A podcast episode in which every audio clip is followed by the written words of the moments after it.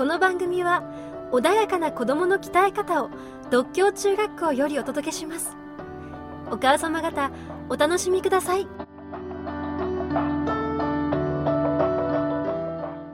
先生じゃあ中学高校時代まさに独協で今あの活躍している子どもたちの世代の時はどんなことしてたんですか？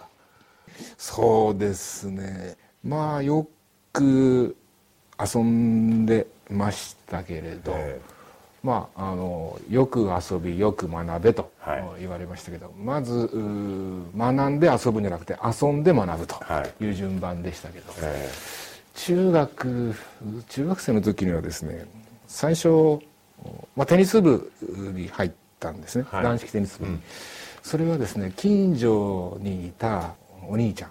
お兄ちゃんで、まあ2つ3つ上の人がですね非常にかっこよくですねラケット持って歩いてたんでおーこれかっこいいな、えまあもちろん軟式テニスですけど、はい。やってみようかなってやってたんですけど。これがまたあの先ほど話したあの理不尽な先輩が何人かいまして、え うん。でだんだんとですねそうだな。こうイメージしてて。トランペット吹けるようになってみたいなって突然思いまして。吹奏楽部にちょっと入ったんですけど、もうこれはあの自分でもすぐに分かりました、えー才能がない、えーある程度努力をしても、一緒にやってるうん他の部員のようにはいかないっていうのは分かりましたけど、それでもちょっとかっこつけてはい。やってましたね、本当はあのサッカーやりたかったんですけど、はい。サッカー部がなかったので広島でなかったんですか、そこの中学はなかった、ええああそうですで高校はですね、はい。あのやりたかったサッカー部に入ったんですけど、このサッカー部はですねあの強いサッカー部ではい。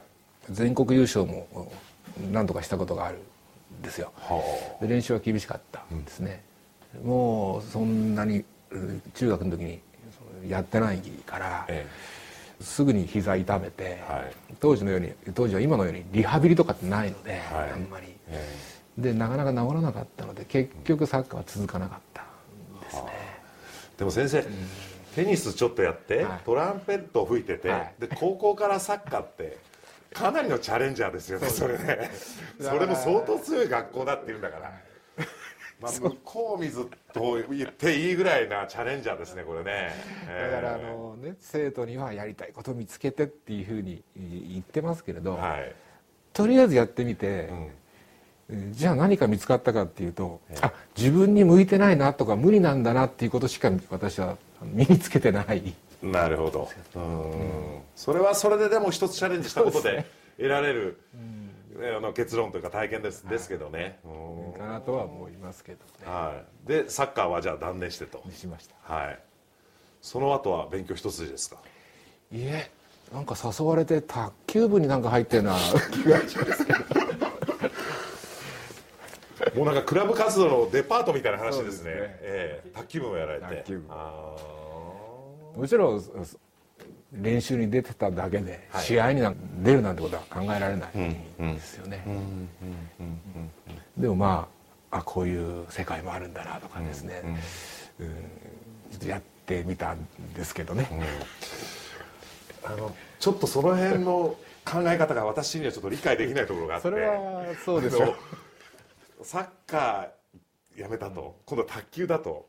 サッカーから卓球もかなりのチャレンジというか、まあでも先生とにかくちょっとやってみやってみたいと思ったらちょっとでもまあやるかと。ちょっとやってみようかなと。ということなんですかね、まあおそらくですね、はい。えー私の人生観というよりはえ子供の頃なので、はい。えーやらないで後悔するよりはやって後悔しようよと、えうんでとにかくやってみなきゃ分かんないじゃないで割とあのうじうじぐじぐじ考えたりする、うはい。